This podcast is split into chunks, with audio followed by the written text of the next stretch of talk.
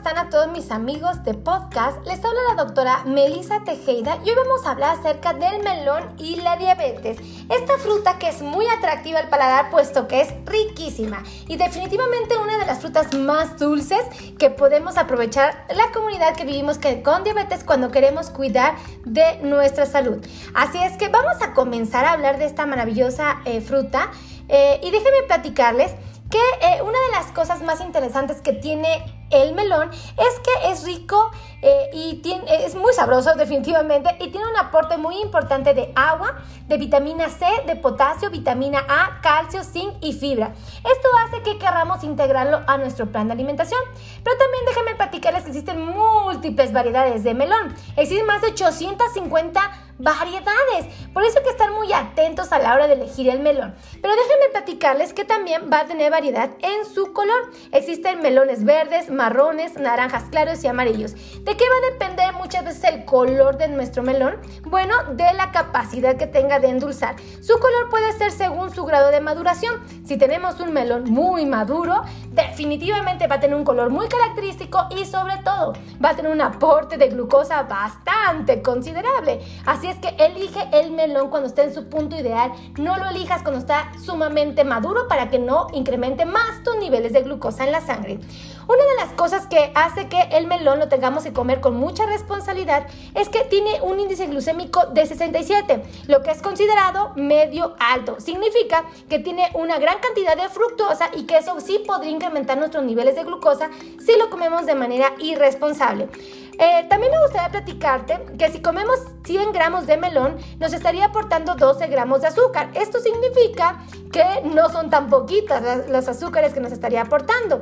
Definitivamente, si vas a comer melón, te invitaría a que lo comieras entero, evita triturarlo y por supuesto evita hacerlo en batido, puesto que esto le quita propiedades y definitivamente pues te va a incrementar tus niveles de glucosa con mayor facilidad. Ahora, déjame platicarte que el melón se ocupa como postre en muchas regiones del mundo, pero yo te invitaría a que evites el consumo del melón, sobre todo si tuviste una comida bastante rica en azúcares, harinas, pastas o grasas, puesto que esto podría favorecer aún más los incrementos de glucosa plasmática. Ahora, ¿Cuáles son las bondades principales que tiene el comer melón? Bueno, definitivamente son bastantes y no por ello las vamos a minimizar sus ventajas, pero sí hay que tomar en cuenta que si comemos melón tenemos que ser conscientes de que podría incrementar nuestros niveles de glucosa y eso no es lo que estamos deseando. Bueno, pero déjame platicarte cuáles son sus bondades principales. La primera es que mejora mucho el sistema nervioso y muscular. Definitivamente va a favorecer la formación de glóbulos rojos y tiene una actividad diurética muy atractiva para el cuerpo. Tiene, actúa como un laxante natural y previene el envejecimiento. Además de que tiene la capacidad de mejorar nuestros dientes y la fortaleza de nuestros huesos.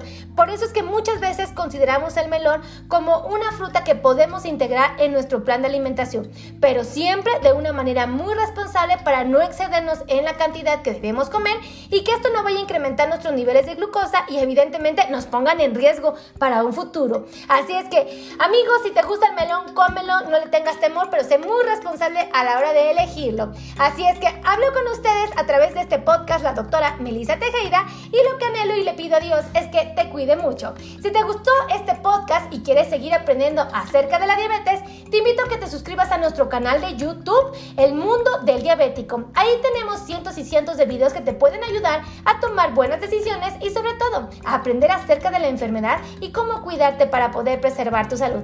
Soy la doctora Melissa Tejeda que Dios te bendiga y nos vemos, es, más bien, nos escuchamos en la próxima transmisión de podcast. Cuídate, que Dios te acompañe y hasta luego.